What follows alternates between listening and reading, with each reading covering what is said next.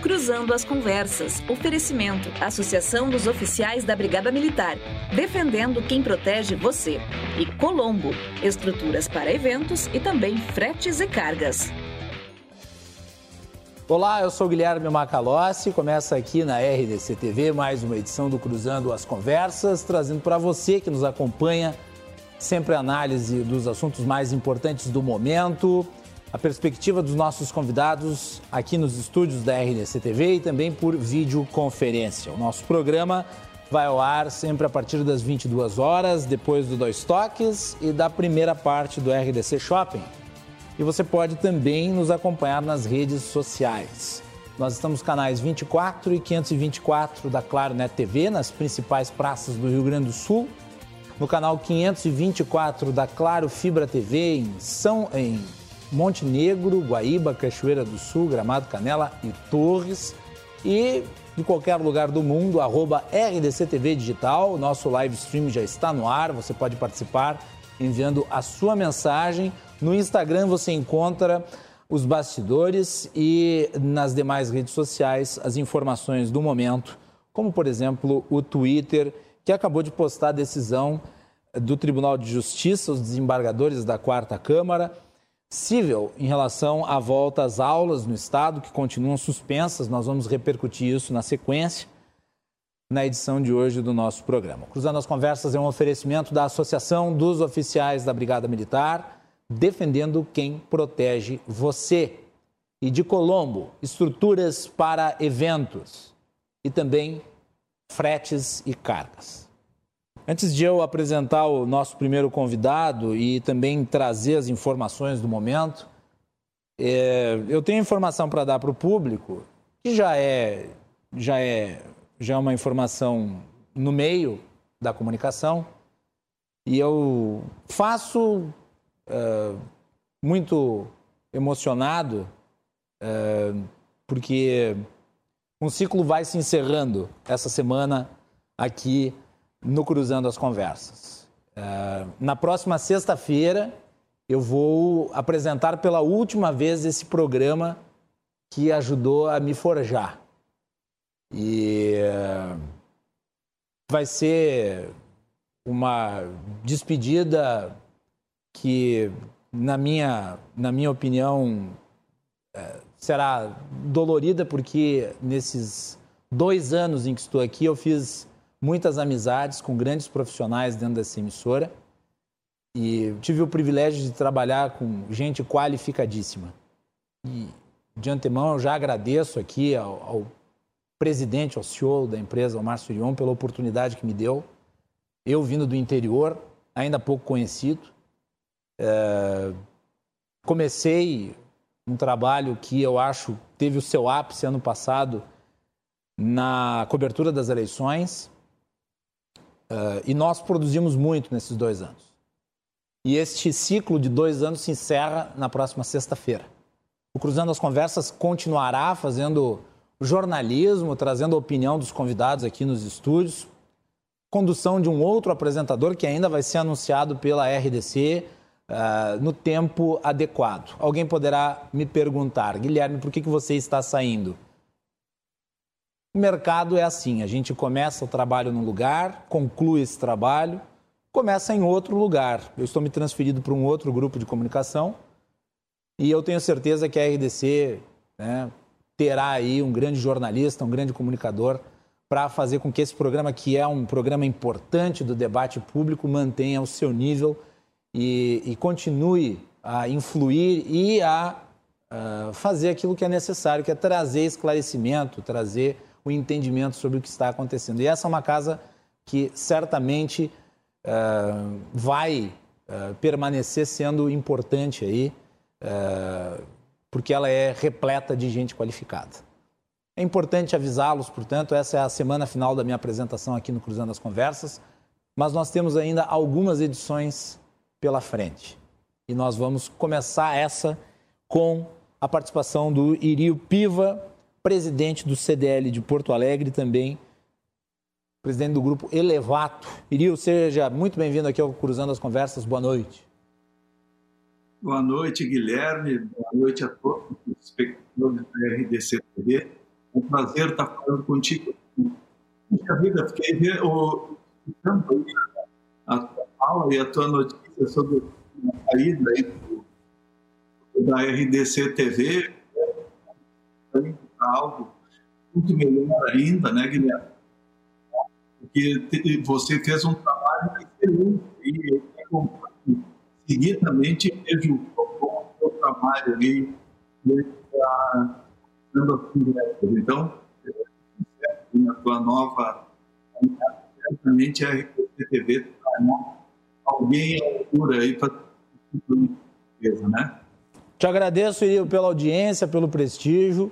Uh, eu sou muito agradecido a essa casa, que é uma, uma emissora nova uh, e que oportuniza o espaço para que talentos se desenvolvam, para que novos nomes surjam no meio da comunicação. E foi, foi o que aconteceu comigo. Eu tenho fui muito bem tratado esse tempo inteiro e, e também nessa, nessa, nessa fase final.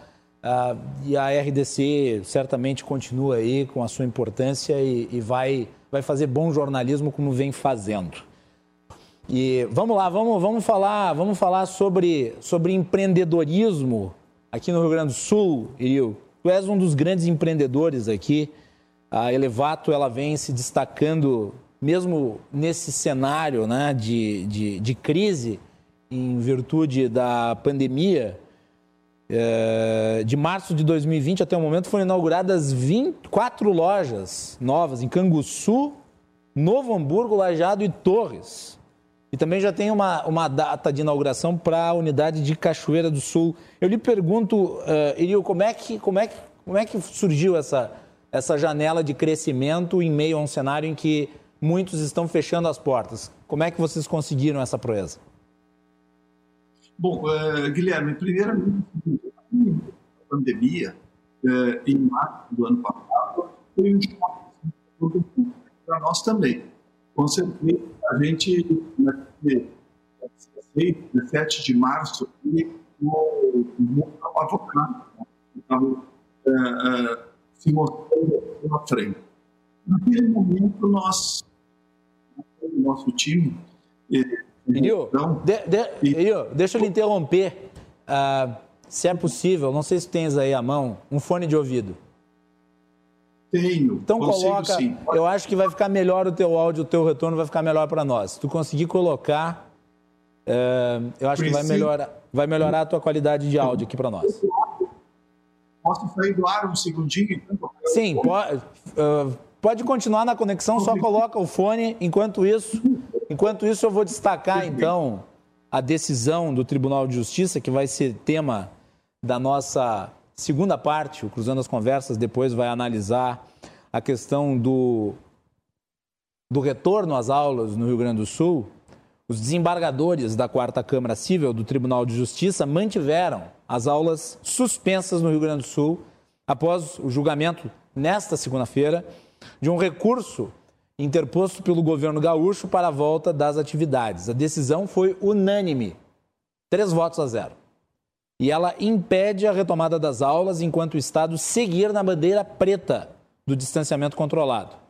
A sessão extraordinária iniciou às 18h30, com meia hora de atraso. O julgamento avaliou o recurso do Estado contra a decisão do TJ, que suspendeu, via liminar, o retorno das aulas presenciais no Rio Grande do Sul, enquanto estiver vigente a classificação de risco altíssimo de contaminação pela Covid-19. A bandeira preta já perdura há nove semanas. Reunidos telepresencialmente, os três desembargadores membros da Quarta Câmara Civil analisaram a questão que, nas últimas 24 horas, desencadeou uma verdadeira gueda de braço entre Estado e Judiciário, culminando então com a decisão da sessão anteriormente prevista para quarta-feira e com a confirmação do Estado pela manhã da suspensão das aulas. A batalha foi provocada por um decreto do governo do Estado publicado na quinta-feira, que autorizou a cogestão da educação em bandeira preta, possibilitando aos municípios adotarem regras de bandeira vermelha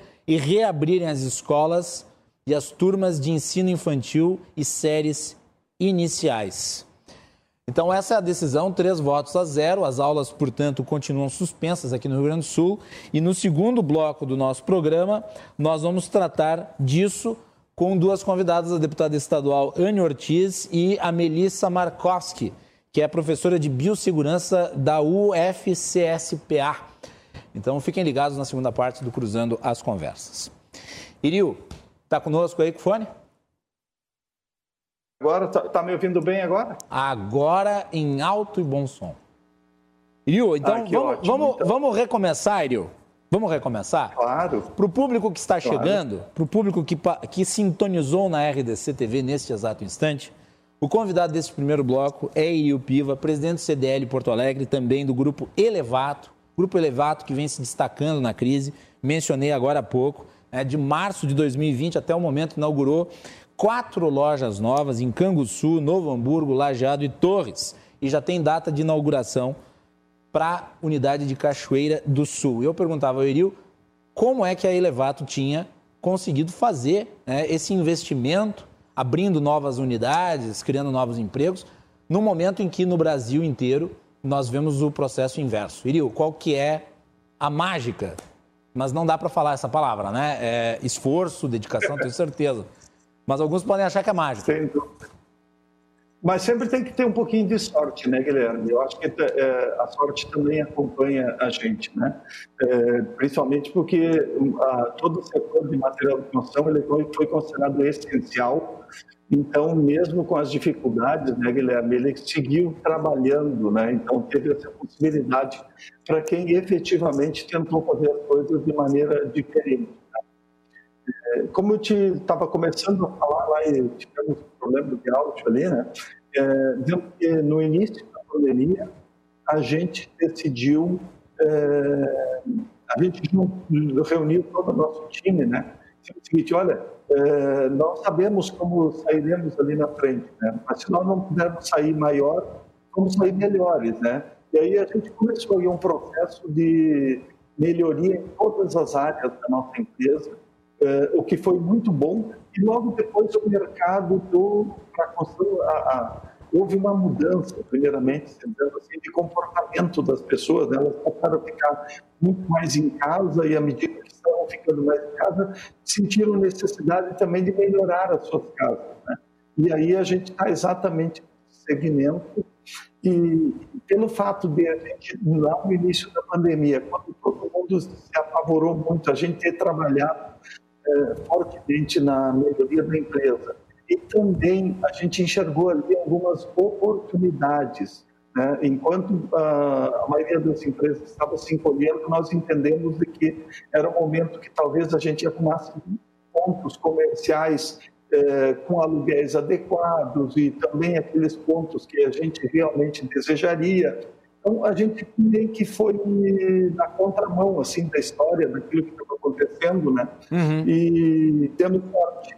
Essa que é a verdade, porque é, a gente se preparou, esperou o mercado começar a melhorar, é, mas antes mesmo de melhorar, a gente já começou a abrir Então, então é, foi fruto de uma foi fruto de uma profunda análise também, né, Irio? Sem dúvida, não, sem dúvida nenhuma. A gente não que a gente pode ter um monte de falhas, mas a gente não pode ser acomodado, né? a gente tem que estar sempre olhando para aquilo que está acontecendo. E efetivamente a gente olhou com uma lupa assim, muito especial lá no início da pandemia, né? tentamos entender o que, que nós poderíamos fazer para se diferenciar naquele momento. Né? Porque em toda crise é, sempre surgem oportunidades. Né? E a gente pode olhar sob o ponto de vista da crise, sob o ponto de vista da oportunidade. E nós procuramos olhar sob o ponto de vista da oportunidade e logo as oportunidades começaram a surgir e a gente aproveitou todas elas. Né? Então, é, a loja de Canguçu, por exemplo, a gente abriu no início da pandemia, depois da de Lajeado, a gente abriu é, três, quatro meses depois, mas do início da pandemia, né? É, mas já no segundo mês a gente já estava trabalhando com a abertura dessa loja. Depois abrimos Novo Hamburgo também.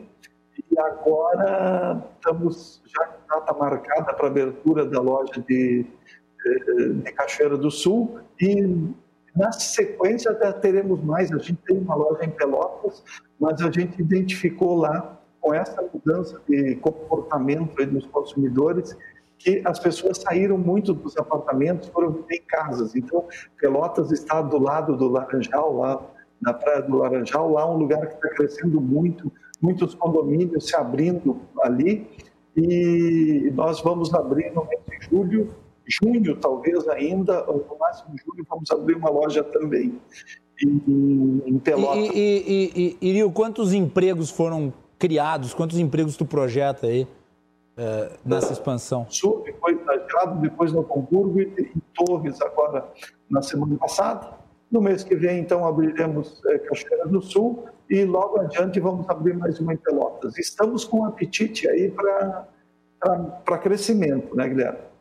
E, e, tu, e, tu, e tu consegue tu consegue ter uma projeção de quantos empregos foram gerados uh, em virtude disso? E também dá para dá se, se medir o impacto desses investimentos, porque é uma empresa que atua num ramo que gera muitos empregos por tabela, né? empregos indiretos, no caso. Sem dúvida nenhuma. Bom, primeiramente eu queria te dizer o seguinte, que lá no início da pandemia, Guilherme, tá? antes de falar do número de empregos que foram gerados, a gente ficou por um momento, os negócios todos pararam, né? a nossa venda caiu mais de 50% nos três primeiros meses, mas ali naquele momento a gente decisão de preservação, nós não demitimos nenhuma pessoa. Mesmo naquela situação, a gente deu férias, tomou todas as atitudes que podia tomar, porque a gente se, olha, é com essas pessoas que nós vamos seguir em frente. Isso nos ajudou muito, porque a motivação também das pessoas que se mantiveram em segurança no seu emprego é, ajudou muito a, a, a alavancar esse momento que nós estamos vivendo. Depois disso, realmente a gente começou uma série de contratações e eu te diria que a gente aumentou em mais de 20, mais de 30% o nosso quadro de funcionários aí no último ano, né? Então, a gente está... Vamos continuar contratando. É um, é um, é um incremento considerável, 25%. É... Ainda mais, ainda mais considerando o contexto, né, Ireu? Teve gente que demitiu todo mundo. É. E, e, no ramo. Exatamente. Não... E no ramo, nem todo mundo no ramo subiu. Não foi. Não, é, há uma estagnação geral da, da economia, então há que se considerar também isso, né? Sem dúvida, não, realmente. É, eu diria assim, é um conjunto de coisas, né, Guilherme? Primeiro é, é a gente mercado que, que teve a possibilidade de trabalhar praticamente o tempo todo. É claro que ao longo desse tempo aí nós tivemos momentos de lojas fechadas, principalmente pelo interior do estado, às vezes fechava na sexta-feira e ia abrir lá na quarta-feira. É, a gente teve muitos percalços também nesse momento, né? Mas a gente sempre teve a possibilidade de trabalhar, então isso ajudou bastante. Depois foram as nossas iniciativas, né? Que a gente primeiro de acreditar essa possibilidade de ocupar espaços que estavam sendo deixados é, por outras empresas, né? E, e também essa, esse novo comportamento do consumidor aí de querer melhorar as suas casas também nos ajudou muito. Um conjunto de coisas que fez com que a gente tivesse essa possibilidade de crescer, né? Agora, de, deixa eu lhe fazer uma pergunta. Tu falou que muita gente passou, ao invés de morar em apartamento, morar em casa. Tu, uhum. acha que, tu acha que tem um fator psicológico envolvido? Quer dizer, o apartamento em geral tende a pessoa a se sentir mais presa. A casa, por estar na rua, tu acha que tem um aspecto pela necessidade de quarentena, de isolamento? Tu acha que as pessoas passaram a comprar casa também por isso? É, é uma ah, pergunta que nenhuma. sai um pouco da pauta, mas, mas esse impacto psicológico no setor está tá gerando um resultado econômico, né? Sem dúvida, Guilherme, mas totalmente correta essa tua análise, é isso mesmo que está acontecendo. Na verdade, tu entende que a, a, com o tempo as pessoas estavam vivendo cada vez em casas menores, né? E, e aí, com a pandemia, à medida que as pessoas passaram a ficar mais em casa, muitas pessoas em home office, e, e, e também essa convivência de cada vez com que as pessoas quisessem ter mais espaços e principalmente, Guilherme, também mais contato com a natureza. E é diferente, lá dentro do apartamento apartamento e está dentro de uma casa. Né? A prova de que o litoral, principalmente é, aqui o nosso litoral norte, teve um crescimento muito, muito grande nesse, nesse ano que passou. O, o, o número de casas vendidas nos condomínios na praia foi, foi muito grande. As pessoas, muitas pessoas que é, moradoras de Porto Alegre passaram a viver é, praticamente o ano inteiro lá no litoral, trabalhando de maneira remota. Então, houve uma mudança muito grande. E, e, e Guilherme, o que é interessante dizer é que grande parte desta mudança se transformou num comportamento, numa nova cultura, num novo jeito de viver. E isso é, tende a permanecer, inclusive, pós-pandemia. Né? Nós temos imagens das unidades da Elevato em várias cidades. A gente pode colocar elas na tela, produção? É, mostram a ampliação do, do grupo. Aí então. Essa daí é em que local, uh, Irio? Agora, essa é, é, Volta para é, outra, Nádia. Volta para a primeira e daí o Iriu vai falando. Essa primeira aí, é onde? Essa aqui é Camacuã. Camacuã. A próxima? A próxima que mostrou é Canguçu. Essa é Canguçu. Canguçu. Próxima imagem.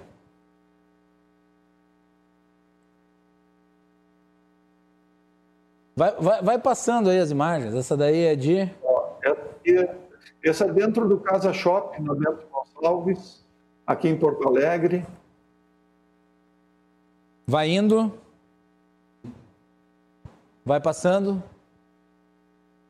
Aí, então, são várias, várias unidades aí pelo Rio Grande do Sul. Essa aqui, essa aqui ó, breve mais uma loja elevada. Essa é a Cachoeira do Sul, essa está. Essa é a que vai inaugurar. Né, pra, essa vai inaugurar, e não está nem com a fachada. Ah, hoje já está com a fachada pronta, né?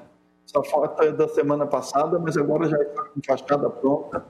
É, essa é a nossa loja de imóveis, aqui na Carvalho Monteiro, em Porto Alegre. Perfeito. Elevato Ambra. Essa é a loja de que é uma das últimas que nós abrimos. A loja ficou muito linda. Ah, essa é Novo Hamburgo também. Tinha, tinha, antes de Torres aí tinha sido a última, né? Perfeito. E, e lojas grandes, loja... né? Lojas, as, as lojas, principalmente as mais recentes, amplas lojas, né, Irio? Ah... Essa, de, essa de Novo Hamburgo é espetacular, é na Maurício Cardoso, ali na zona mais nobre de Novo Hamburgo uma loja que ficou espetacular. A gente melhorou muito a qualidade das nossas lojas também. E mesmo as lojas antigas, aí eu vi que tem fotos aí, por exemplo, a loja é, do Casa Shopping, que está com a fachada antiga, essa loja foi toda reformada agora. É, além de abertura de lojas, né, Guilherme, a gente está reformando todas as lojas que é, que são as nossas lojas mais antigas, deixando elas totalmente atualizadas. Uma unidade modernas. visual, né? Sem dúvida. Sem dúvida nenhuma. Iriu, e tem também o novo depósito. Nós, acho que nós temos aí o vídeo, o novo depósito. A, a primeira. Esse foi o último investimento e a última aquisição aí feita pela empresa. Essa é uma área é, no Distrito Industrial de Gravataí. A gente concretizou esse negócio na semana passada. É o maior investimento da história da nossa empresa. É, é uma área de 10 mil metros quadrados de área construída nesse local e num terreno de 55 mil metros quadrados, que possibilita não apenas a nossa a possibilidade de atender é, com qualidade nossos clientes nesse momento, mas é, tem ali área para expansão para os para o futuro aí da empresa, né? Uma e, e, realmente... o investimento de quanto nesse é, enorme, é, enorme depósito, enorme mesmo? É, é grande, né? Este aí, entre a aquisição de, da área e algumas pequenas alterações que nós temos que fazer, e fica em torno de 13 milhões de reais de investimento. É um investimento, é o maior investimento que nós fizemos na história da empresa. É um investimento portentoso e, e vai atender quantas unidades? vai atender todas, todas. as unidades, tem condição de atender todo o estado do Rio Grande do Sul. A verdade é que a gente tem planos, né, Guilherme, para cruzar o rio Mampituba, como se diz, né? A gente tem planos aí para, talvez, para começar a executar ainda neste ano, ou no máximo no início do próximo ano, de é, entrar no estado de Santa Catarina, principalmente pela parte mais sul do estado, e na medida que nós entrarmos lá para um, novo estado, por uma questão de logística, é, de distância para transporte, nós deveremos é, talvez alocar um novo lugar e ter uma nova central de distribuição possa estar mais próxima daquele mercado. Mas aqui no estado do Rio Grande do Sul e também para atender essa parte digital, né, que a gente lançou aí um e-commerce é, dentro da pandemia, né, a gente fez muitas coisas dentro da pandemia, né, digitalizou muito a empresa e a gente está começando a trabalhar é, essa, essa venda digital de maneira muito mais forte tudo isso será atendido pela, por, essa, por essa central de distribuição que nós acabamos de adquirir agora aqui na, no Distrito Industrial de Gravataí, um lugar assim extremamente especial de logística, porque ele está do lado da Freeway, do lado da RS 118. Então, dali é, é fácil para chegar as mercadorias e também para sair para todas as nossas lojas e para todo o estado do Rio Grande do Sul. Né? E, e, é, uma, é, uma, é uma segunda lição que, que tu dá, né, Elio? Porque lá nos anos 90 sobreviveu, vocês sobreviveram à crise das construtoras, né? Quer dizer... Sim. A época da Encol, já... a famosa Encol, é. né?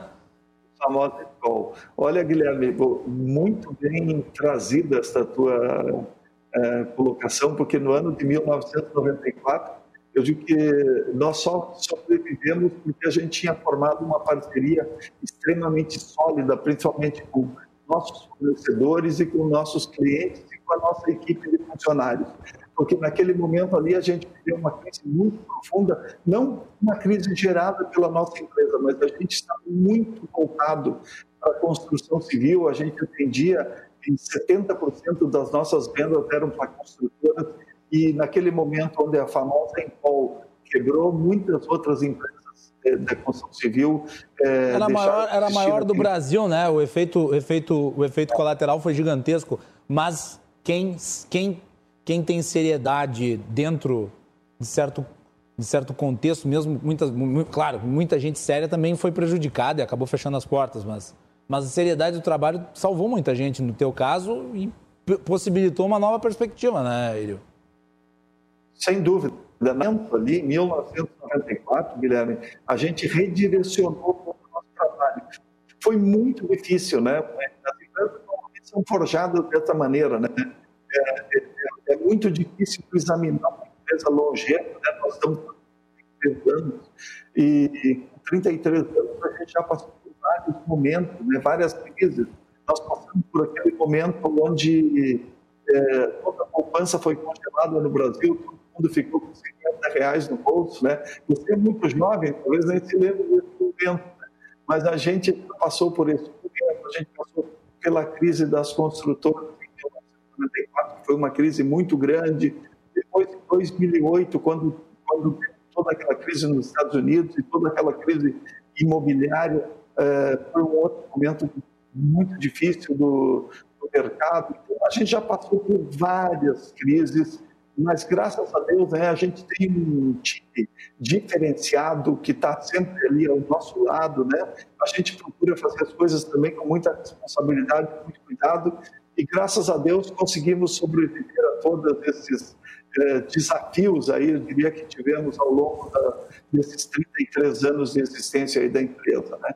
E estamos agora vivendo talvez o nosso principal momento aí, onde estamos preparados e, e nos preparando ainda mais para um novo ciclo aí de desenvolvimento é, que será é, certamente muito profícuo aí para este ano, ano que vem. Nós temos um plano de terminar o ano de 2022 com cinco lojas, né? Então a gente está tá focado e, e estamos cumprindo rigorosamente com pandemia ou sem pandemia, com o plano que traçamos para chegar na meta no final de 2022. Muito bem, tá aí Irio Piva, fundador e presidente da Elevato Materiais de Construção, da Elevato Móveis e Decorações, um grupo que engloba mais de 200 colaboradores, empresa fundada em 1988, referência no segmento de material de acabamento para construção civil no Rio Grande do Sul. E o Irio também ocupa aí a presidência da CDL de Porto Alegre no biênio 2020-2021. Viva, muito obrigado aí por ter, por ter participado e uh, um prazer enorme. Ele deixa com a última palavra. Ah, Guilherme, olha, queria te agradecer a oportunidade de a gente estar falando, queria te desejar muito sucesso aí na tua caminhada, que tu mereces, que fizeste um trabalho brilhante aí, muito obrigado. e sempre precisar tanto da, da minha pessoa, da Elevato, enquanto eu estiver presidente da CDL Porto Alegre também, é, muito à disposição, a CDL Porto Alegre, ela, ela lutou com muita garra nesse ano aí em defesa dos empresários aí, é, muitos segmentos do varejo sentiram demais essa pandemia, principalmente o setor de calçados, vestuário, restaurantes, e, e a CDL ela representa mais de 30 mil CNPJs aqui no estado do Rio Grande do Sul e, e atuou de maneira muito forte nesse ano aí em defesa dentro da sua possibilidade aí das atividades, da retomada das, das atividades. Então, Guilherme, estamos muito à disposição aí, desejo sorte para ti, Obrigado. um abraço aí a toda a audiência aí da RDC TV e sempre que precisar, conta com a gente. Eu lhe agradeço, agradeço as palavras generosas e lhe parabenizo lhe pelo empreendedorismo e por ser uma referência aí para todo mundo, né? que quer fazer o Estado ir para frente. Então, parabéns aí pelo trabalho, sucesso nos negócios e muito lucro. Eu não, eu não demonizo essa palavra, porque é o lucro, é o lucro que faz né, a geração, faz com que a gente gere riqueza, desenvolvimento e diminua as diferenças sociais. Então, é isso aí. Sem Obrigado. Dúvida, Guilherme. Obrigado. Um abraço aí. Meu. Obrigado, um abraço. Aí então tivemos a participação no nosso programa de Irio Piva, que é fundador e presidente da Elevato Materiais de Construção e da Elevato Móveis e Decorações, presidente do CDL de Porto Alegre. Nós vamos fazer um intervalo e na volta nós vamos falar sobre educação, retorno às aulas, decisão uh, do Tribunal de Justiça mantém suspensas as aulas no Rio Grande do Sul.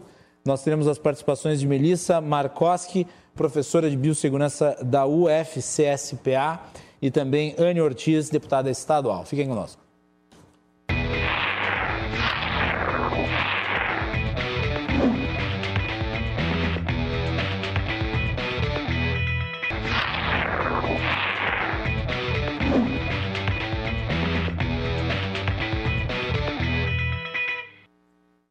Estamos de volta aqui com o Cruzando as Conversas na RDC TV. Você nos acompanha pelos canais 24 e 524 da Claro Fibra TV. Nos, uh, em mais seis cidades, estamos em Cachoeira do Sul, Gramado, Canela, Torres, Guaíba. Pode mandar sua mensagem, arroba RDCTV Digital, nas redes sociais, no Facebook, Twitter, Instagram, YouTube. Também no canal 524 da Claro Net TV, nas principais praças do Rio Grande do Sul pelo podcast, que você procura Cruzando as Conversas no Spotify, Google Podcast, em todos os agregadores. E você também pode encontrar o nosso programa lá no YouTube, no nosso canal. É só procurar RDC TV Digital. Você encontra lá a íntegra das edições anteriores. O nosso programa é um oferecimento da Associação dos Oficiais da Brigada Militar, defendendo quem protege você e Colombo, estruturas para eventos e também fretes e cargas. No primeiro bloco do programa, nós tivemos Irio Piva falando sobre a Elevato e os investimentos do setor empreendedorismo. Nesse segundo bloco, é o assunto do dia aqui no Rio Grande do Sul, retorno às aulas, que foi suspenso através de uma decisão agora é, por unanimidade, três votos a zero. Tribunal de Justiça do Rio Grande do Sul não deu provimento ao agravo interposto pelo governo do Estado, através da Procuradoria-Geral do Estado, contra uma decisão de primeira instância que havia suspendido o retorno das aulas aí no Rio Grande do Sul, onde houvesse né, a utilização dos protocolos de bandeira vermelha, mesmo estando aí a bandeira preta. Para falar sobre esse assunto, nós temos as participações da deputada estadual Anne Ortiz e da professora de biossegurança Melissa Markowski. Sejam muito bem-vindas, é um prazer falar com vocês. Eu vou começar dando as boas-vindas à Melissa. Doutora, bem-vinda. Tudo bom? Boa noite, Guilherme. Boa noite para a deputada Anne, para todos que estão assistindo. Agradeço muito o convite. Deputada Anne Ortiz, também seja muito bem-vinda. Boa noite. Boa noite, Macalossi. Boa noite, Melissa. É um prazer imenso, mais uma vez, estar aqui com vocês. Vou começar pela deputada Anne Ortiz. Anne, como é que tu recebeu essa informação saída agora mesmo? Nós estamos repercutindo em primeira mão aqui no Cruzando as Conversas Uh, o recurso denegado pelo Tribunal de Justiça do Estado era previsível na sua avaliação? Muito... Lhe surpreendeu? Qual é a sua opinião a respeito? Surpreendeu, não surpreendeu, né? Porque a gente tem visto aí ações do judiciário em relação é, à decisão do governo do estado, já desde muito antes, né, de manter a educação infantil e os primeiros anos do ensino fundamental é, podendo ser para quem precisa, né, de forma presencial, inclusive na bandeira preta. Então, surpresa não é, é mas recebi com muita indignação, principalmente por todo por todo o contexto que isso envolve, né, Macalossi? A gente tem visto aí praticamente tudo aberto, é, o comércio essencial, o comércio não essencial, e infelizmente as crianças, e principalmente as, aquelas crianças mais pobres, mais vulneráveis, que têm menores condições, que são as que vão é, ter as consequências mais nefastas, né? Dessa impossibilidade de, da, das aulas poderem ser de forma presencial. Muito bem. Eu gostaria de saber, Anne, uh, o que, que dá para fazer em relação a isso? Quer dizer, o governador vai ter que revogar a bandeira preta? O governador vai ter que rever a questão da bandeira preta. É, nós já temos aí, e graças a Deus, né, que bom, um número uh, muito menor de ocupação dos leitos de UTI, um número, uma queda grande, muito grande na ocupação é, dos leitos clínicos, do contágio. E além disso, eu entendo e, e compreendo que ali no final de fevereiro era preciso ser feito alguma coisa. A gente estava passando pelo pior momento da pandemia. A gente viu ali situações extremamente graves, ocupação de mais de 100% dos leitos da UTI. Porém, esse quadro foi revertido com um esforço muito grande da população, conscientização da população em relação ao que está acontecendo. Eu, eu falo o que está acontecendo porque não pode relaxar de novo. Mas algo não foi, não está sendo considerado neste atual momento, que nós temos a questão da vacina já. Nós temos o Rio Grande do Sul é um dos estados que mais vacinou no país. Então a gente está uh, numa situação melhor em relação ao início, ao final de fevereiro, início de março. Tem um grande número de pessoas já vacinadas, é, uma flexibilização em relação a bares, restaurantes, Anny. o comércio, uh, de um modo geral, mas infelizmente a gente não tem essa mesma atuação na questão da educação. Eu só vou fazer um apontamento sobre a tua fala, Anne. O fato do Rio Grande do Sul estar tá com índices melhores de vacinação em relação ao Brasil, que é um, um fato positivo, é, não configura necessariamente segurança para a retomada, né? porque, afinal de contas, é cerca de 20% o que é insuficiente para imunizar. Mas tem que ser considerado, Macalossi, esse mas, dado. Não, o mas, que eu estou dizendo vamos, é que tem nesse que ser caso, considerado, entendeu? Nesse não caso, pode não, desconsiderar Anne, que tem a vacinação tem... rolando já. Anne, 20% das pessoas foram vacinadas com primeira dose. Os estudos relativos à Coronavac são de segunda dose, e esse percentual de segunda dose é 5%. É, é insuficiente para tu ter imunidade de rebanho, por exemplo.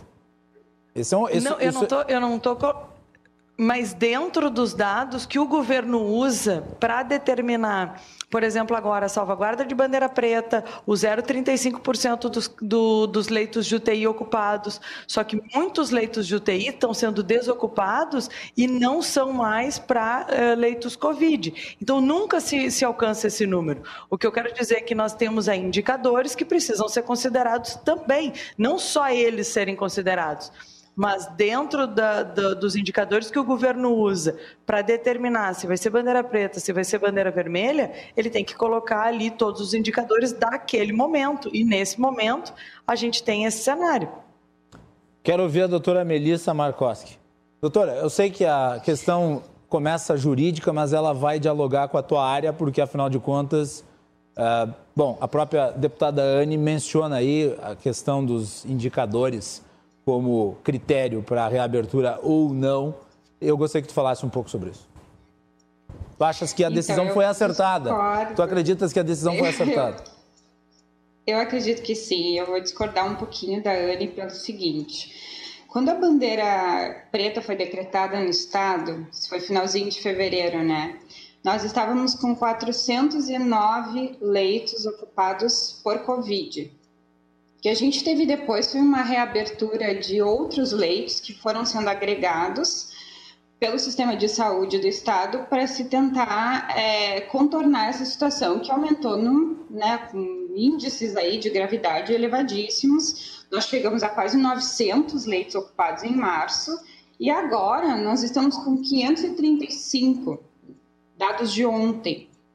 Então, quer dizer, nós temos agora, sim, nós estamos vendo uma redução dessa ocupação de leitos. Porém, essa redução ainda é muito singela, porque nós temos que considerar que nós tivemos mais leitos abertos durante o período, e nós temos um número de 130, mais ou menos, é, leitos com ocupação Covid, comparando para quando a bandeira preta foi instalada no Estado. Então, eu considero que tenha sido acertada, é, pensando nisso, que você tem a bandeira preta e você tem a, a taxa de ocupação de leitos com a relação à circulação de pessoas em escolas. Ao mesmo tempo, eu concordo com a Anne que é errado você não ter as escolas e ter alguns setores não essenciais abertos. Se não aconteceu em bandeira preta, eu acho isso muito errado. Eu acho que sim, devia ter sido é, mais controlada essa parte mas eu, por toda a questão que nós estamos vivenciando e agora começando a ver uma pequena melhora, a gente não pode colocar isso a perder. E realmente a vacinação ainda está muito é, ínfima, perto daquilo que a gente precisa para que a população de fato tenha uma proteção que possa confiar e aumentar essa circulação. Ana Ortiz. Mas o que a gente vê, Macalossi, eu vou, eu vou repetir aqui, uh, tudo está aberto, está tudo funcionando é, e as aulas estão fechadas. E isso não está sendo levado em consideração, é, principalmente o crescimento das creches irregulares, ilegais, de espaços chamados de mães crecheiras ou cuida-se ou enfim, ou em que situação que estão essas crianças, filhas de mães, uh, chefes de família, é, de famílias que precisam trabalhar, seja no serviço essencial ou no serviço não essencial, é, de todos aqueles que não têm uma estrutura mínima com quem deixar os seus filhos. Então, quem eu, eu tenho andado e circulado por algumas comunidades aqui de Porto Alegre e a situação é gravíssima e isso não está sendo levado em consideração. Enquanto a gente vê uh, em qualquer lugar aí, e eu, eu, não sou contra o fechamento dos bares, muito pelo contrário, eu acho que as coisas devem funcionar seguindo os protocolos. As escolas abriram algumas em setembro do ano passado, escolas de educação infantil, tá? Quando eu falar escolas, escolas de educação infantil. As escolas de educação infantil abriram em alguns municípios em setembro do ano passado, é, em, em, outros em outubro do ano passado, que em Porto Alegre foi em outubro, e a gente viu o funcionamento de outubro é, até fevereiro, final de fevereiro, é, com normalidade, não teve surtos nas escolas, né, escolas de educação infantil, é, e, e, e sabemos que isso não ajuda a agravar o problema uh, da contaminação do vírus. Não foi esse o, o, o problema e que gerou esse, é, esse pico né, que a gente passou aí agora no mês de março, que foi um mês extremamente complicado, e eu concordo que talvez ali no, no início de março não era o momento nem para manter as escolas abertas, mas agora com o funcionamento é, de todos esses setores, eu tenho recebido diversos relatos de mães que, infelizmente, não têm com quem deixar seus filhos e estão deixando em creches irregulares, ilegais, que não se sabe nem com quem fica, nem a forma que fica ou a segurança que tem. Ou mesmo se tem os equipamentos de segurança é, para essas crianças, em todos os sentidos, né? Nessas escolas. E, e eu não vejo uh, por parte do judiciário é, um, um, estudo ou um embasamento, porque nessa quem está litigando hoje entre uh, esse grupo uh, de, de mães, é, de professores, os CEPERS e o Estado do Rio Grande do Sul, é quem possui dados e embasamento científico, que tanto se fala em embasamento científico, é o governo do Estado. O governo tem os dados e o embasamento para decidir o caminho que seguir. E, e, infelizmente, o que a gente tem visto das decisões do judiciário não são essas. Doutora Melissa. Eu discordo um pouco essa questão do embasamento, porque o Estado ele ele está bem orientado com relação à bandeira, por exemplo é, essa questão de ter um não acha, doutor, mas tu não acha, mas, tu não, mas mesmo que tu tenha falado, doutora Melissa, que tu concordas com a Anne em relação à questão do, uh, da abertura de outros setores e o mantenimento da, do setor escolar fechado, isso não é uma prova de que, na realidade, o governo está desorientado na questão das bandeiras e que virou uma maçaroca? De certa forma, sim. Por quê? Porque você tem a algo que não era para estar tá funcionando, como eu falei antes, né? Esses comércios, esses comércios não essenciais, nesse momento de bandeira preta, não que não seja para isso funcionar, mas nesse momento onde deveria, é, enfim, a, toda a situação de bandeira preta ser muito mais aplicada com relação ao que deveria estar aberto ou não, né? Agora, essa questão que a Anne trouxe, por exemplo, de você ter creches é, nas comunidades, é, onde a, a, gente não sabe como as crianças estão lá, é, se você tem profissionais trabalhando lá também em situação de risco, é extremamente problemático. Então, sim, acho que não, a gente não resolve um problema com o outro. Isso precisa ser. Uh, fiscalizado, orientado, tem que ter subsídios de como é, permitir, então, que essas famílias possam trabalhar, já que essa parte, então, de, de, de comércio está funcionando, mas que você não coloque as pessoas em risco. É, como eu disse desde o início, eu não sou favorável às escolas abrindo neste momento, neste momento, assim como não sou favorável a comércio não essencial também abrindo nessa hora, porque é como eu disse, os nossos leitos, eles estão começando a ter um número agora um pouquinho menor, os casos estão começando a diminuir, mas a gente pode colocar tudo a perder aumentando a circulação. Você vai ter crianças pegando mais ônibus, você vai ter as crianças levando potenciais agentes infecciosos para as escolas, das escolas para as suas casas, para as suas comunidades. Então, esse risco acaba depois aumentando esses números novamente. Anne. É, Macalossi, o que eu discordo aqui é da questão do que é essencial e do que não é essencial. Então, assim, o que, que qual é o trabalho que não é essencial? Mas, mas pelo, é, pelo, é, pelo que eu noto, eu pelo que eu noto, a doutora Melissa é a favor do, do fechamento de todas as atividades e o mantenimento do fechamento do setor educacional. Sim, e, aliás, aqui vale ressaltar Sim, o seguinte. Aqui é vale ressaltar o seguinte. Mas é aproveitando. É, aqui vai, desculpe, desculpe, Enes, mas eu tenho que fazer esse apontamento. Não, porque assim, está se criticando o judiciário, e na minha opinião, eu acho que é atribuição do executivo governar, não é do judiciário, por mais que eu discorde. É uma questão de muita nuance aqui. Você pode discordar de uma decisão e você pode, ao mesmo tempo, defender que essa decisão seja tomada pelo ente competente, por mais que você não goste da decisão. Então, na minha opinião, a decisão de, de, de abrir ou não é do executivo. Eu acho que o judiciário faz uma intervenção, Concordamos. mesmo que eventualmente eu concorde com o mérito da decisão do judiciário e seja contra a decisão do executivo. É uma questão de quem, a quem cabe fazer o quê, ok? Então esse é um ponto. Agora, a, a crítica ao judiciário, ela deve ser feita, obviamente, mas neste caso em específico, eu li uma das, eu li uma das, um dos votos dos desembargadores, a reprimenda ao executivo é correta. Porque, afinal de contas, ano passado, sob bandeira vermelha, se manteve as escolas todas fechadas. E agora, sob a bandeira preta, que é a mais gravosa, quer se abrir as escolas. Então, qual que é o critério do governo do Estado, afinal de contas? Eu acho que a decisão da Justiça, por mais que a gente possa criticar o fato de estar se intrometendo, ela é mais coerente com a ideia do mapa do distanciamento controlado do que a interpretação que o governo está dando a ele. Mas, Macalossi, eu concordo contigo. Concordo que a decisão é do governo do Estado e não do judiciário. E, e, e, deve ser assim. E eu não concordo com todas as decisões também do governo do Estado. Por exemplo, quando o governo restringiu o horário de funcionamento dos estabelecimentos, os ditos essenciais, eu acho que, a, que essa decisão gera mais aglomeração do que estender o horário de funcionamento. Bom, tudo bem, mas essa é a minha opinião em relação a uma decisão que o Estado tomou.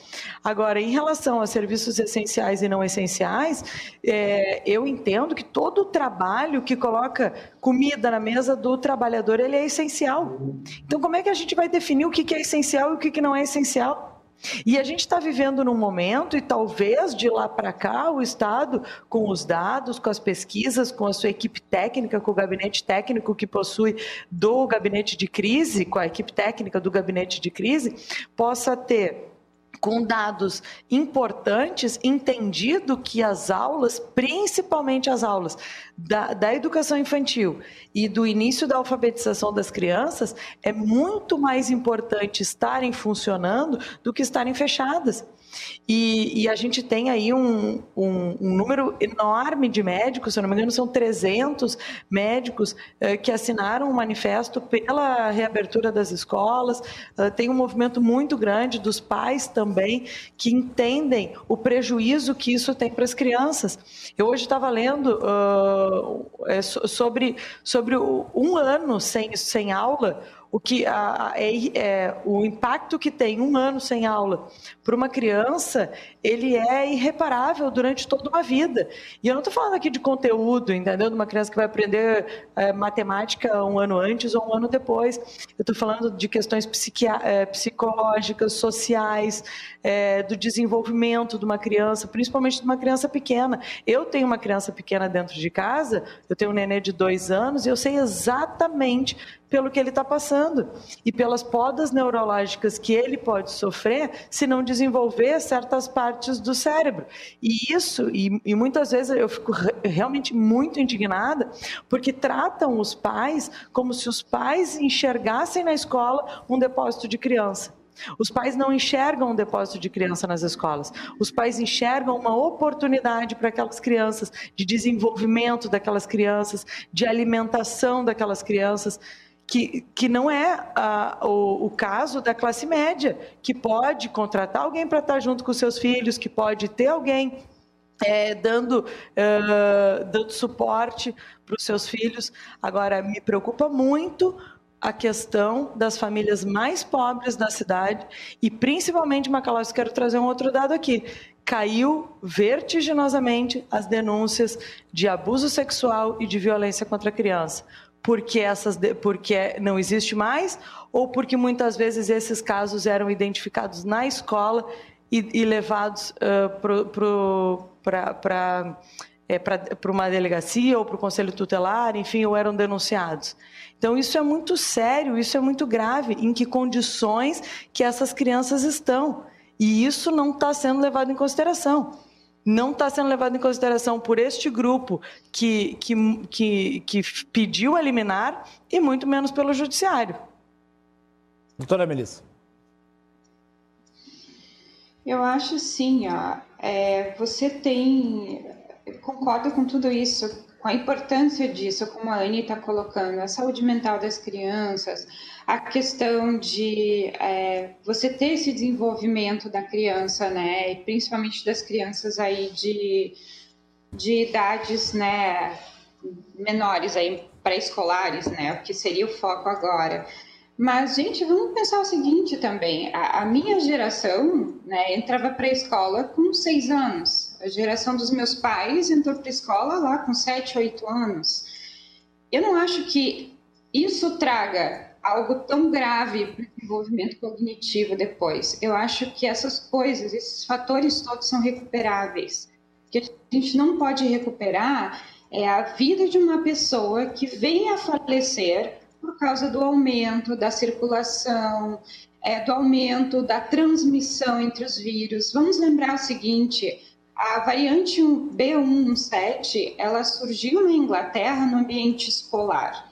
Quer dizer, as crianças quase não desenvolvem a doença, felizmente tem o seu sistema imune super proativo, né? Só que isso também abre caminho para essas mutações, porque a carga viral elas possuem. Então, para o vírus desenvolver essas mutações e tentar fazer o escape do sistema imune. Quer dizer, por que, que você vai numa situação onde o país está saindo dessa crise hospitalar, com profissionais de saúde exaustos, com todo esse problema de oxigênio, de, enfim, todos os remédios para intubação, toda aquela situação, quando a gente está começando a controlar isso, eu acho muito errado você trazer uma, um elemento de aumento do problema. Eu acho assim, ó, é, é um atraso, é um ano muito complicado. A gente sabe que isso vai se estender porque nós precisamos de vacina, né? Não só para os professores, mas a gente tem que buscar também as vacinas para as crianças, como a Pfizer já está testando, a Johnson pediu para testar no Brasil. Inclusive, a gente precisa trazer esses Vacina, elementos. Desculpa, doutora, vacinas essas, vacinas essas que nós não temos por omissão do governo federal, diga-se de passagem. Não temos. Agora é, se cria, agora se cria, Posso falar agora se cria essa, essa, essa pressão em cima da Anvisa para aprovar uma vacina que não tem os dados ainda disponibilizados, né? É, porque não se foi atrás das outras que tem, como é o caso da Pfizer, e agora o Ministério da Saúde não sabe nem quando vão vir, porque obviamente há uma demanda global que foi prevista pelo CEO da Pfizer na carta que enviou o governo ano passado. Ou seja, a comunidade escolar, se nós tivéssemos essas vacinas da Pfizer, a comunidade escolar talvez já tivesse sido vacinada. Anne. E tem uma outra questão né, da vacinação. O Estado ingressou com uma DPF que a Assembleia uh, ingressou junto, né? É, pedindo, olha isso, pedindo uma autorização para colocar os professores, a comunidade escolar dentro do grupo prioritário, porque na orientação do Ministério da Saúde, no Plano Nacional de Vacinação, não estão como prioridade. Então a gente tem aí tem uma, um, um número de aproximadamente 200 mil pessoas né, no estado do Rio Grande do Sul que, que precisariam ser vacinadas.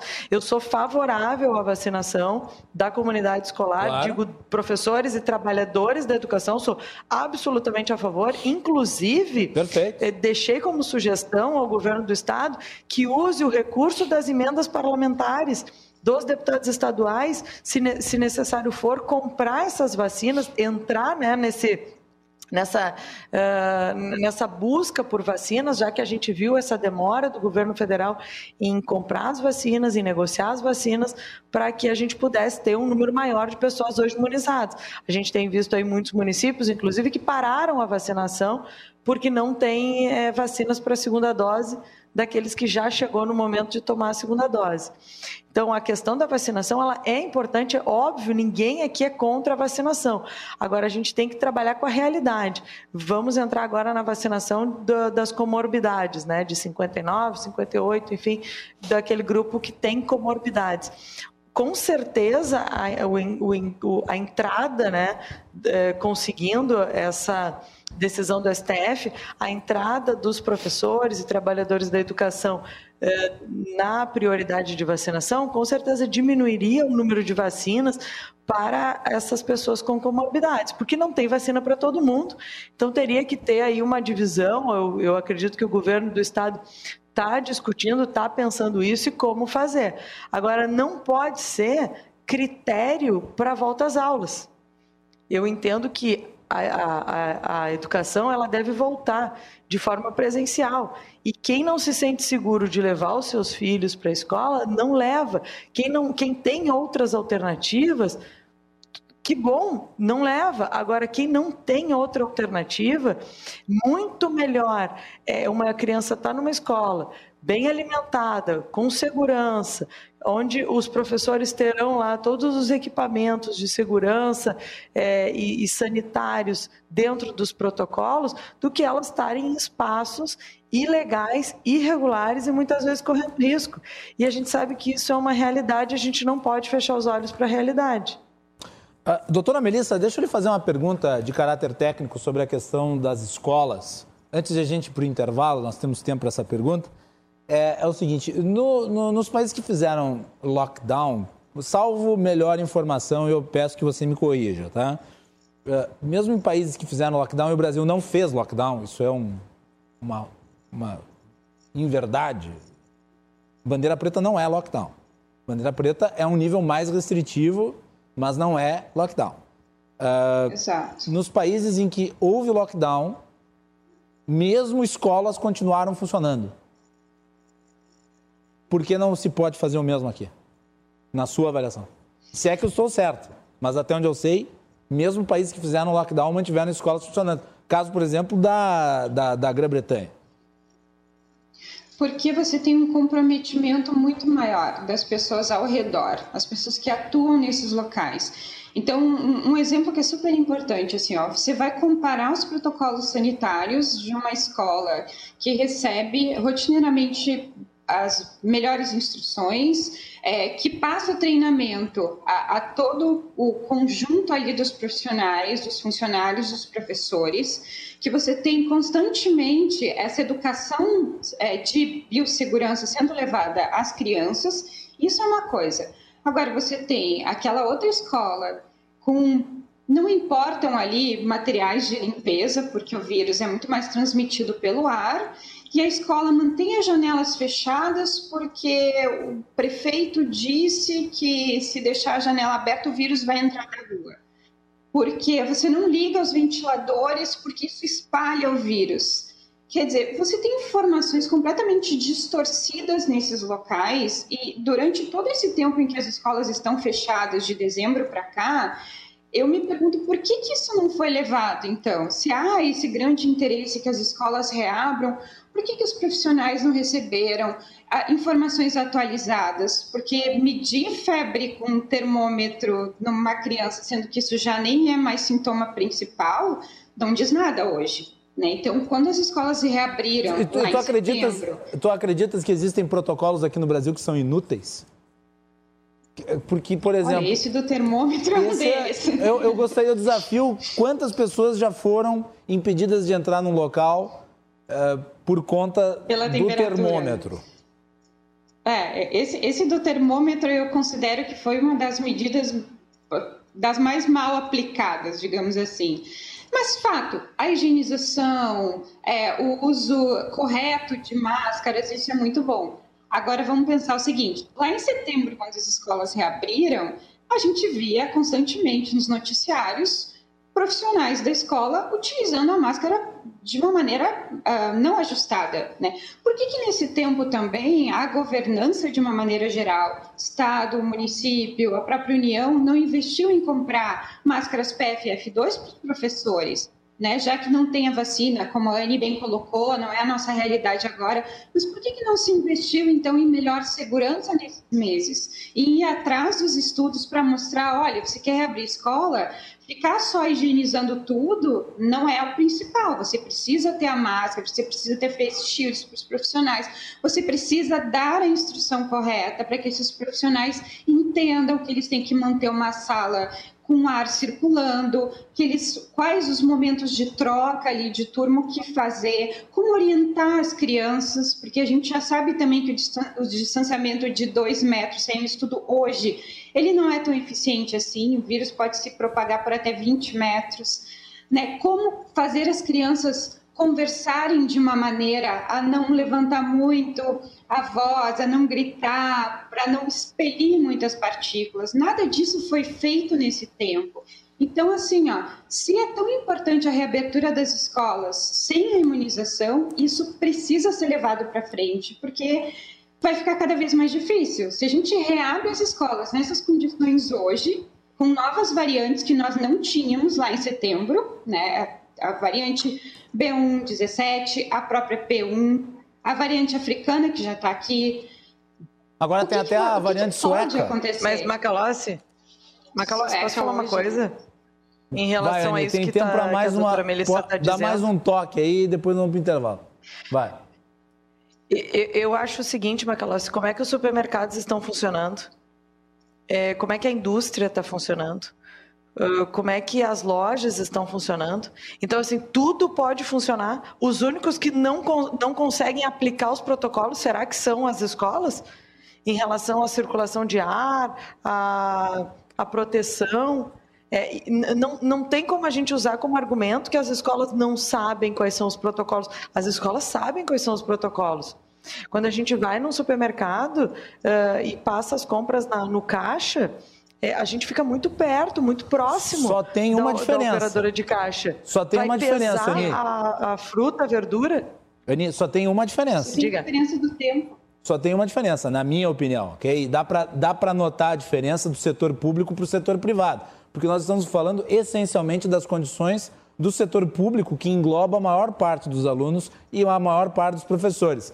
Todos esses, todos esses casos que tu mencionas são setor privado, que foi atrás da- dos itens de higienização. Agora, e o setor público foi atrás do quê? É a pergunta que se faz. E- Esse é o ponto. O setor Só que- público falhou miseravelmente em tudo. Só que a gente, só que poderia haver uma alternativa. O setor privado ajudar o setor público, o setor privado investir no setor público. A gente viu agora uma ação eh, movimentada. Mas isso por também exemplo, depende do setor público. Pelo Instituto Cultural Floresta, que conseguiu arrecadar ah, o- o- recursos com a iniciativa privada para comprar respiradores. Perfeito. Então a iniciativa privada quer ajudar, quer participar. Agora, pelo que a gente vê do setor público e principalmente dos CEPERS, é que não tem negociação.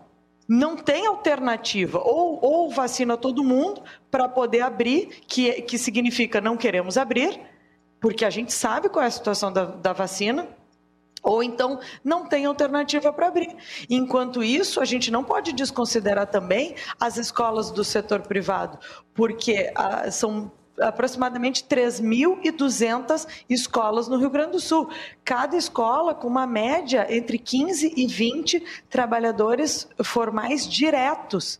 Isso também tem que ser considerado, além da questão das crianças, além da questão dos pais e das mães, também tem que ser considerado isso.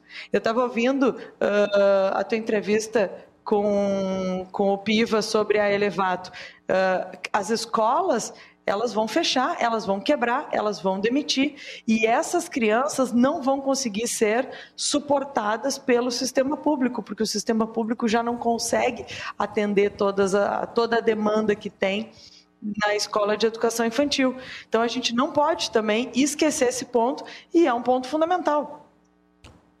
Vou deixar para a doutora Melissa responder na próxima parte, que tem outros aspectos dessa discussão, mas eu queria só trazer um, um- um número que eu já tinha exposto, inclusive, ah, já tinha exposto no portal RDC, já que nós falamos sobre o índice de vacinação no Brasil e no Rio Grande do Sul em particular. O Rio Grande do Sul, de fato, lidera, e é é um mérito do Rio Grande do Sul, tem uma estrutura melhor, então o Rio Grande do Sul está na frente, isso é importante. Mas, ao mesmo tempo, estando à frente na condição brasileira, mesmo estando à frente, é muito, muito pouco em relação ao que seria necessário. Né? É por uma série de fatores que não são nem de responsabilidade do caso do governo do estado do Rio Grande do Sul.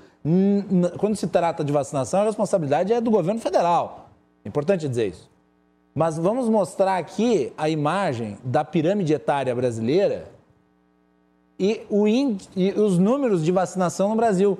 Então, aqui, aqui se tem uma imagem, meus caros telespectadores, de como o desafio de vacinar ainda é muito grande no Brasil.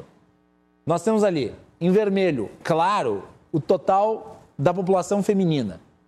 E em azul, o total da população masculina. Aí você tem mais duas tonalidades de vermelho e de azul. Na tonalidade média de vermelho, você tem o total de mulheres que foram imunizadas com a primeira dose. E na tonalidade média de azul, a totalidade de homens até agora imunizados com a primeira dose. E as duas tonalidades de vermelho e azul mais escuras representam o total de pessoas que uh, receberam as duas doses da vacina. Então, para considerar imunização completa, mesmo, nós só podemos pegar as cores mais escuras desse gráfico e considerar que o restante ainda precisa ser vacinado. Então é óbvio, o critério da vacinação não pode servir para nenhuma política pública nesse momento. Você precisa de outros critérios de uh, outros critérios de proteção que foram, aliás, aplicados e pode voltar para mim, uh, que foram aplicados no mundo desenvolvido e que permitiram não apenas o funcionamento de escolas, como também a retomada econômica. Então é importante dizer isso. Vamos voltar na sequência com a doutora Melissa Markoski e também com a deputada Anne Ortiz. Estamos falando de retorno às aulas no Rio Grande do Sul e a suspensão pela Justiça. Já voltamos.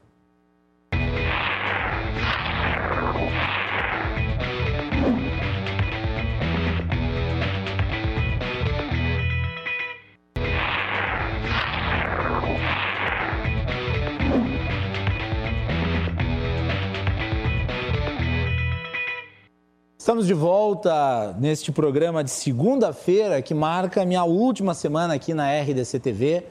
É, na sexta-feira estou me despedindo do Cruzando as Conversas e a partir da outra segunda-feira me transfiro para o Grupo Bandeirantes. É, e nós vamos ter muitas atrações de qualidade aqui no Cruzando, é, contando sempre com a audiência do nosso público e dos nossos telespectadores que podem nos acompanhar de segunda a sexta às 22 horas aqui, logo depois do Dois Toques e da primeira edição do RDC Shopping. Aliás, Dia das Mães está chegando e você pode acessar o site, o Marketplace do Rio Grande do Sul, rdcshopping.com.br. Encontrem lá uma série de ofertas de produtos eh, e de presentes especiais para sua mamãe. Então não deixe de conferir lá as ofertas. São muitos produtos especiais, eh, preços acessíveis formas de parcelamento, em suma, um universo aí de possibilidades para vocês. rdcshopping.com.br. Cruzando as conversas de hoje, no primeiro bloco recebeu o Irio Piva, que é presidente fundador do Grupo Elevato. Nesse segundo e terceiros blocos, nós temos aqui as participações da doutora Melissa Markovski, que é professora de biossegurança, e também da deputada estadual Anne Ortiz. Nós estamos falando do retorno às aulas. Para quem uh, entrou agora uh, no nosso canal, para quem sintonizou, para quem conectou, estamos debatendo sobre a suspensão do retorno às aulas. Três votos a zero no TJ do Rio Grande do Sul. Uh, falamos muito sobre a decisão, sobre a, a, abrangência dela e sobre as implicações, tanto do ponto de vista da pandemia quanto do ponto de vista da educação. E o nosso programa é um oferecimento da Associação dos Oficiais da Brigada Militar, defendendo quem protege você. E também de Colombo, estruturas para eventos e agora também fretes e cargas. Doutora Melissa Markowski, uh, eu queria que falasse um pouco sobre a questão da vacinação. Ali eu mostrei a, a pirâmide etária brasileira uh, e que tu ressaltasse as medidas que seriam mais efetivas para possibilitar o retorno às aulas, mesmo exatamente. sem vacinação. É, exatamente. Então, assim, acho que primeiro de tudo é a vacinação. É ah, difícil ah, a gente imaginar um cenário. Me permita, deixa eu in, introduzir mais um elemento na tua fala, doutora Melissa. Uh, há risco mesmo em relação à comunidade escolar de um retorno pela questão da transmissibilidade da doença, porque as pessoas tem o senso comum de que as crianças não são grupos de risco. É, eu queria que falasse também sobre isso. Vai. Certo. Então vamos pensar assim, ó, os dados da Procempa, né, que tem os dados uh, do boletim de Porto Alegre, mostrou de setembro, vamos pegar assim, setembro ao final de novembro, que foi o período que nós tivemos ali as aulas, depois em dezembro as, as crianças começaram a sair, porque aí dezembro veio festas, final de ano, aquela coisa toda. Mas nós começamos então é, com dois casos de professores e dois casos de funcionários. À medida que a circulação de crianças foi aumentando presencialmente e também dos funcionários e professores, nós terminamos o final de novembro com 65 professores contaminados e 44 funcionários se eu não me engano, 20 e poucas crianças, tá? Mas você tem que imaginar que as crianças estão num número muito maior, né? O que que acontece? À medida que você aumenta a circulação, mesmo que a criança não desenvolva a doença, a criança é sim um vetor. Ela tem carga viral, ela vai transmitir, e no momento que nós temos uma criança que vai de carro para a escola, é uma coisa. Agora, no momento que nós temos crianças aglomeradas no transporte escolar, crianças que precisam pegar ônibus para se deslocar até as escolas, você está aumentando a exposição. Que essa criança vetora, potencialmente vetora, pode estar levando também a disseminação do vírus para outras pessoas, tá? E você tem a sala de aula, com a professora falando, com crianças falando, talvez com uma máscara que não fique muito bem colocada todo o tempo, né? Ou que a criança não leve ali a mãozinha ao rosto, é muito difícil a gente imaginar essas situações, mas ok. Então temos esse cenário, sim, de que há um aumento da transmissibilidade quando você tem o retorno das escolas. O boletim de São Paulo, agora do estado de São Paulo, mostrou diversos casos. 50% das escolas privadas reportaram casos, 44% das escolas do estado e, se eu não me engano, 33, 35% das escolas do município. Então você tem escolas e escolas. Você tem escolas, pode ser a escola mais humilde no município e ela vai sim aplicar os protocolos da maneira adequada, e você pode ter uma escola privada com seja feito bom distanciamento, mas que você não está tendo muito comprometimento da comunidade né, incluindo tanto os profissionais quanto os estudantes. Então, isso também precisa ser levado em consideração.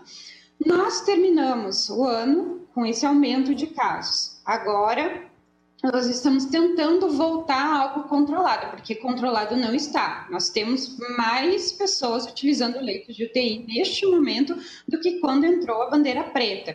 Então, não é simplesmente assim, ah, então tira a bandeira preta para poder ter o retorno das aulas. Isso não vai resolver, certo? E outra coisa que a gente precisa pensar com relação também à questão do comércio, enfim, é que as pessoas que vão no mercado, vão fazer uma compra, elas vão ficar poucos minutos. Não são as quatro horas de um turno de uma sala de aula, né? Quatro horas, quatro horas e meia. Aí se fala, por exemplo, ah, os profissionais que trabalham naqueles comércios, certo? Quantas pessoas se infectaram com Covid? Né? Quantas pessoas perderam vidas justamente por isso? Então você tem essas situações acontecendo. E se você vai naquele local, você vai ficar pouco tempo.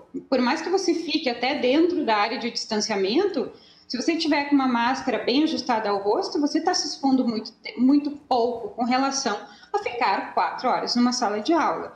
Então, eu acho que não são é, situações comparáveis. Eu acho que sim existe um risco. Não estou falando que a escola é a grande vilã, longe disso. Né? Como eu disse, em bandeira preta, para mim, não deveria ter certos setores funcionando, mas, infelizmente, a gente vê que boa parte disso não está sendo cumprido. Eu tenho certeza que isso tivesse sido cumprido muito melhor, os nossos números, eles não teriam chegado é, naquela catástrofe de março e estariam bem mais baixos agora. E sim, a gente precisa da vacina para pensar na questão da segurança. É, e vai lá lidar com uma situação em que o Ministério da Saúde já coloca em risco 100 milhões de doses de vacina como eventualmente não aplicáveis dentro daquilo que estava previsto. Né? A basófia da, da imunização é, é, é realmente algo de extraordinário. E ainda tem gente que diz que não precisamos de CPI. Uh, ah, Ani, eu queria os seus comentários. É, em seis meses, Oi. só deixa eu complementar, assim, em seis meses nós vacinamos 90 milhões de pessoas contra H1N1. Então, realmente não tem cabimento a, a gente não tá, não ter feito isso já, né, nesses últimos meses. Anne Ortiz. É, Macalossi, ouvindo aqui a Melissa falar um pouco sobre é, o comportamento da comunidade escolar na sala de aula e fora, por exemplo, no comércio, é, tem, tem muitos trabalhadores e aí aqui ela usou o exemplo de quem vai ao supermercado, por exemplo, fazer compras. Estão falando dos trabalhadores daquele local. É, e parece que a comunidade escolar não sabe né, não tem capacidade de entender como é que usa uma máscara, como é que uh, faz o, os protocolos corretos. Eu acredito muito na capacidade dessas pessoas de usarem a máscara corretamente o tempo inteiro, como também acredito na capacidade de qualquer trabalhador usar a máscara de forma correta o tempo inteiro. Lá na Assembleia Legislativa, por exemplo, amanhã, nós estaremos retornando às atividades de forma híbrida, votação híbrida no plenário, como estávamos no final do ano passado e no início desse ano. Todos os, os parlamentares devidamente. É, paramentados, né, com as suas máscaras, enfim, e, e, os dados que a gente tem sobre contaminação é que a grande parte, a, a maioria da, é a maior porcentagem da comunicação, ela se dá fora do ambiente de trabalho e nos ambientes familiares, que é quando a pessoa relaxa, tira a máscara para confraternizar, enfim, jantar junto, almoçar, ou, ou fazer algum tipo de confraternização com a família, e aí tem o maior número de contaminação. Ali está o grande problema da contaminação, e não nos ambientes de trabalho onde as pessoas não retiram a máscara em momento algum. Eu quero dar aqui um exemplo pessoal para vocês sobre o funcionamento né, dos EPIs. A minha mãe ela é profissional da saúde ela trabalha na linha de frente, testando os pacientes que chegam até o pronto atendimento com sintomas de Covid, e, e, e, a, e muitos deles com Covid, e ela trabalhou o ano passado inteiro Uh, sem a vacina, por óbvio, né, porque começou a vacinação no início desse ano, e não se contaminou com o Covid. Não se contaminou. Por quê? Porque o uso correto do EPI protege é, as pessoas. Claro que algumas se contaminam e, infelizmente, a gente viu muitos profissionais da saúde que vieram a falecer também, que estão esgotados, que não, que, que não aguentam mais essa situação e que merecem todo o nosso respeito, mas não deixaram de trabalhar, mas estão lá na linha de frente. Passaram um ano inteiro trabalhando e quando chegou a vacina puderam se vacinar. Agora, em nenhum momento falaram: nós não vamos trabalhar, nós não vamos atender porque nós estamos colocando a nossa vida em risco. Muitas pessoas estão colocando a vida em risco para salvar outras tantas. E o que a gente tem que considerar muitas vezes na questão da educação é isso: é, é, é qual, é o, qual é o prejuízo que se tem em relação ao benefício que se tem das escolas estarem abertas e dessas crianças estarem seguras. Ah, os professores e, e, os trabalhadores da educação têm total capacidade de seguir todos os protocolos, assim como qualquer outro trabalhador tem. Doutora Melissa, depois vamos para a rodada de encerramento. Bom, seguinte, sou professora de biossegurança. Com absoluta certeza, os profissionais de saúde recebem treinamento intensivo para saber fazer uma paramentação e uma desparamentação para não se contaminar. É, dou aulas de biossegurança para cursos de saúde. A gente ensina né, os futuros profissionais a utilizar os equipamentos. Isso não foi feito com a população. O trabalhador mais humilde, ele por vezes não recebeu a instrução adequada para saber por que, que ele precisa utilizar uma máscara bem ajustada. Aliás, detalhe. Eu canso de ver. Viu, doutora Melissa? Detalhe. Nem o governo federal, nem o governo estadual, nem, o nem os governos municipais, na sua grande maioria, fizeram campanhas de conscientização de uso de máscaras e, principalmente, distribuição de máscaras de qualidade para a população pobre. Exatamente. Não Exatamente. há, não há em nenhum nível. Não há em e não nenhum é só máscara, nível. né, Macalossi? Não tem, não tem rastreamento, não tem testagem, não tem uma série de, de ações que poderiam ser feitas para que, enquanto não se tem vacina, as atividades pudessem estar funcionando. A questão é essa, é que é uma série de questões. Então, o, o, o que eu acho é, é, é a gente tem que tratar sempre a população como incapaz de poder fazer determinada ação. Inclusive, no começo da pandemia, nem era recomendado o uso de máscaras. Isso veio depois. E agora todo mundo sabe a importância que tem a máscara. E todo mundo sabe que tem a importância que tem usar as máscaras corretas e não qualquer máscara. Mas que tem que ter ações em relação a isso, tem que ter ações em relação a isso. Então, é esse, é esse hoje o nosso ponto principal, porque, porque não, se, não se tem campanhas do governo de, de dizendo como é que tem que usar máscara ou como mas é que não tem que usar máscara. Ter. E é por isso que as escolas estão fechadas? Não, mas não, é, não, não, não, é, não é se... porque não tem campanha que tem que estar fechada, Posso mas continuar? o fato de não ter, já, já lhe passo, doutora, mas o fato de não ter a campanha ajudou a criar exatamente esse nível de infecção que nós temos hoje e que impede a volta o nível com de segurança. infecção que mas o nível de infecção que não começou nas escolas. Vai lá, Porque doutora as escolas estão abertas desde setembro do ano passado. Vai lá, doutora Melissa. Pode completar, eu não vou lhe interromper. Eu quero... Eu quero, eu, pois eu gostaria de terminar porque é justamente isso. É muito, você não pode comparar um profissional de saúde que recebe treinamento e uma máscara adequada para fazer a sua atividade com uma criança de quatro, seis anos que não tem máscara profissional para ela, porque a máscara é feita para o ambiente de trabalho com agentes biológicos. Até este momento, esta pandemia, ninguém tanto que não tinha recomendação para a população de uma maneira geral. E a primeira preocupação com relação a isso era, de fato, que a população não tinha treinamento para utilizar um equipamento de proteção individual. Então, na escola, você não vai ter crianças utilizando máscaras corretamente. Eu nem me refiro tanto aos profissionais. Eu falei que há escolas e escolas. Há escolas que vão sim seguir o protocolo de maneira bem adequada e há escolas onde isso não vai acontecer. Eu sei de escolas, por exemplo, porque eu forneço palestras de biossegurança para escolas onde as pessoas me perguntam: ah, nós estávamos em 20 numa sala fazendo uma reunião, uma pessoa deu a ideia de nós tirarmos a máscara, porque ali todos se conheciam e tiramos a máscara. Então, isso acontece também, e por isso que eu insisto que é necessário, além da vacinação, treinamento para as pessoas, disponibilização dos equipamentos realmente protetivos, né? E não aquela máscara de pano. Não importa dizer assim, as pessoas estão usando máscara, se a máscara que ela usa não é protetiva, não é segura. Então, acho que isso tudo sim precisa ser levado em consideração.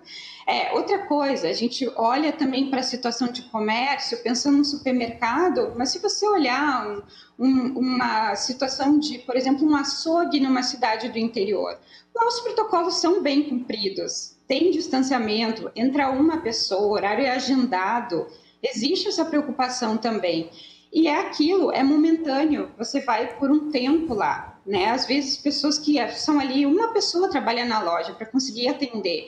É muito diferente de uma sala de aula, é muito diferente de diversas salas de aula numa escola. Você tem a chegada dos alunos, você tem os alunos que vão é, ficar num corredor, você vai ter que colocar toda uma mobilização de profissionais em cima das crianças para que elas não se aglomerem. Ó, oh, você não pode conversar com um coleguinha agora. Eu acho isso tão mais traumático do que a criança estar na sua casa em segurança, esperando por um retorno onde seja mais seguro para ela, para sua família e para a comunidade escolar.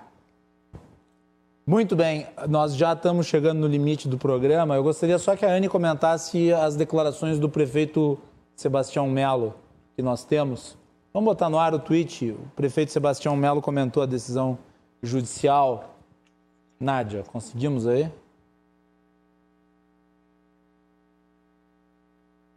Só pedir para tirar o GC. Uh, o Sebastião Melo, mais uma vez o judiciário atuou pelo executivo impedindo a retomada das aulas presenciais. No Brasil, a justiça vem impedindo os administradores eleitos pelo povo de governar e encontrar saídas em meio à pandemia. Este imbróglio jurídico é reflexo da ineficácia do sistema de distanciamento adotado no Rio Grande do Sul. A decisão de hoje tira daqueles que emanam do, do povo a vontade de equilibrar saúde com segurança e educação. O lugar de crença é na família e na escola. Anne, rapidamente um comentário sobre o a manifestação do prefeito? Concordo com o prefeito. É, essa questão tem que ser decidida pelo Poder Executivo, o caminho que nós vamos seguir. Uh, tem que ser decidido pelo Poder Executivo. E eu sou muito favorável à cogestão e à participação e responsabilidade dos prefeitos nesse momento, que foram eleitos, inclusive, durante a pandemia para administrar as cidades e administrar a situação que nós estamos vivendo em meio à pandemia. Eu acho que o, o Sebastião Melo conhece muito bem a realidade aqui de Porto Alegre, diferente do que eh, disse a doutora Melissa, as crianças não estão em casa esperando a pandemia passar. As crianças estão na rua, as crianças estão se aglomerando na rua. O, o, o, o boom que nós tivemos ali no fevereiro, que culminou em março, com mais do que 100% das UTIs lotadas, não foi por causa das escolas abertas, muito pelo contrário, foi por conta de aglomeração clandestinas, de festas clandestinas, carnaval e festas que continuam acontecendo até hoje, todos os finais de semana. Então, em todas as cidades do Rio Grande do Sul. E isso sim tem que ser combatido. E as crianças não podem ser as maiores penalizadas por conta do que tem acontecido. E eu acho que os prefeitos devem sim participar dessa discussão, participar das decisões com, os, com o ônus e com o bônus da sua participação.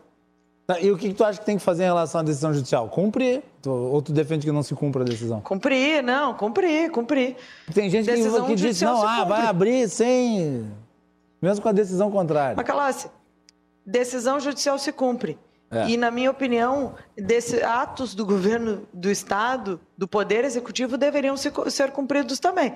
Mas, infelizmente, a gente teve aí essa decisão e vai ter que ser cumprida. E o governo vai ter que é, buscar alternativas para re realmente é, resolver esse embrólio que se criou em relação à, volta às aulas.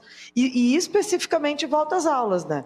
Foi o que bem. eu disse. Eu passei outro dia numa rua aqui em Porto Alegre e viu um, alguns bares com lotados, com as pessoas lá sentadas, enfim, comendo. E aí pode, as praças no domingo estão sábado e domingo absolutamente lotadas de criança.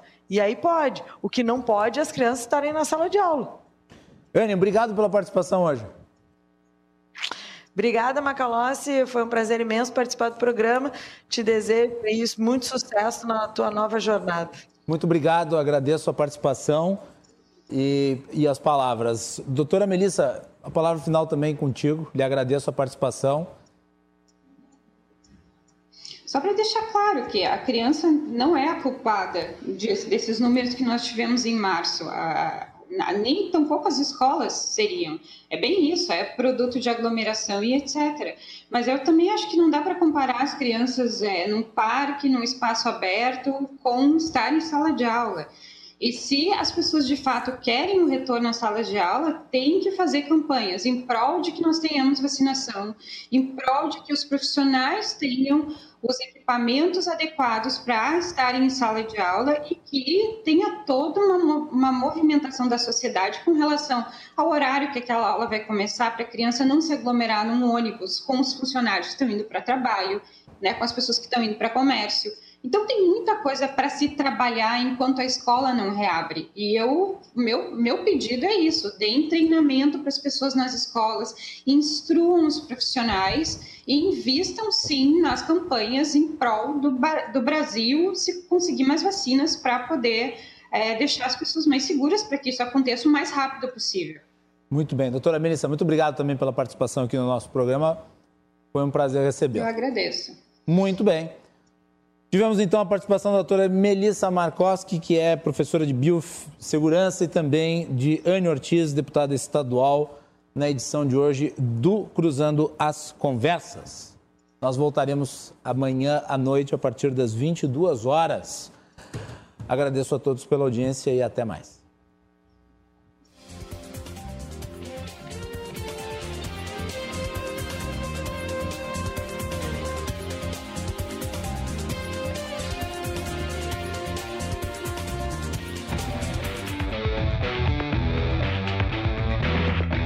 Cruzando as Conversas. Oferecimento. Associação dos Oficiais da Brigada Militar.